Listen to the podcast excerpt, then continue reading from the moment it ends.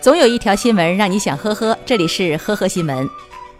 四月十二号，男子于某与辛某一起从上海奉贤区看守所被释放。出狱以后，辛某称想和家人联系，于是便问于某借了手机。于某将手机借给对方后，便去了厕所。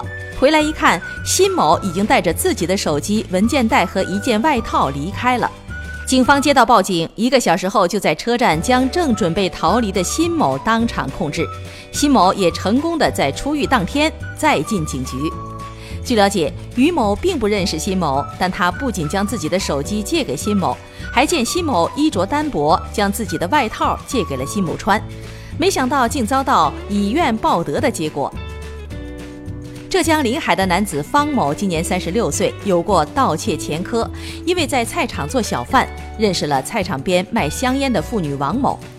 方某这个人平时喜欢赌博，菜场小贩的收入根本经不起他折腾，于是他竟然想出了一个馊主意，把王某的香烟赊账买过来，然后亏本倒卖给另一家，获得流动资金，然后用于赌博发大财，比如。硬中华四百二十元一条赊进来，自己马上转手三百九十元卖出去。方某天真的认为，如果赌博赢了钱，每一条三十元的差价根本就算不了什么。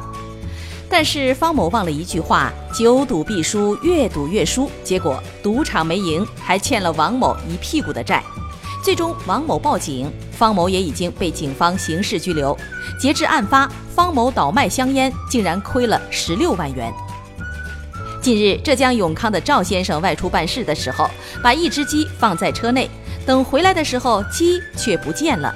然而，这并不是一只普通的鸡，这只被盗的是一只越南斗鸡，是赵先生花两千八百八十元买来用于斗鸡比赛的。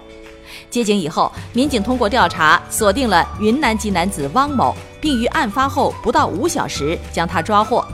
不过，民警找到嫌疑男子汪某的时候，这只斗鸡却已经成了盘中餐，只剩下一堆骨头了。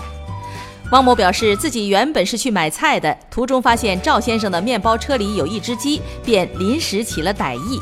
汪某吐槽道：“其实这只鸡一点都不好吃，味道还不如农贸市场买的呢。”目前，汪某已经被警方行政拘留。感谢收听今天的呵呵新闻，明天再见。本节目由喜马拉雅和封面新闻联合播出。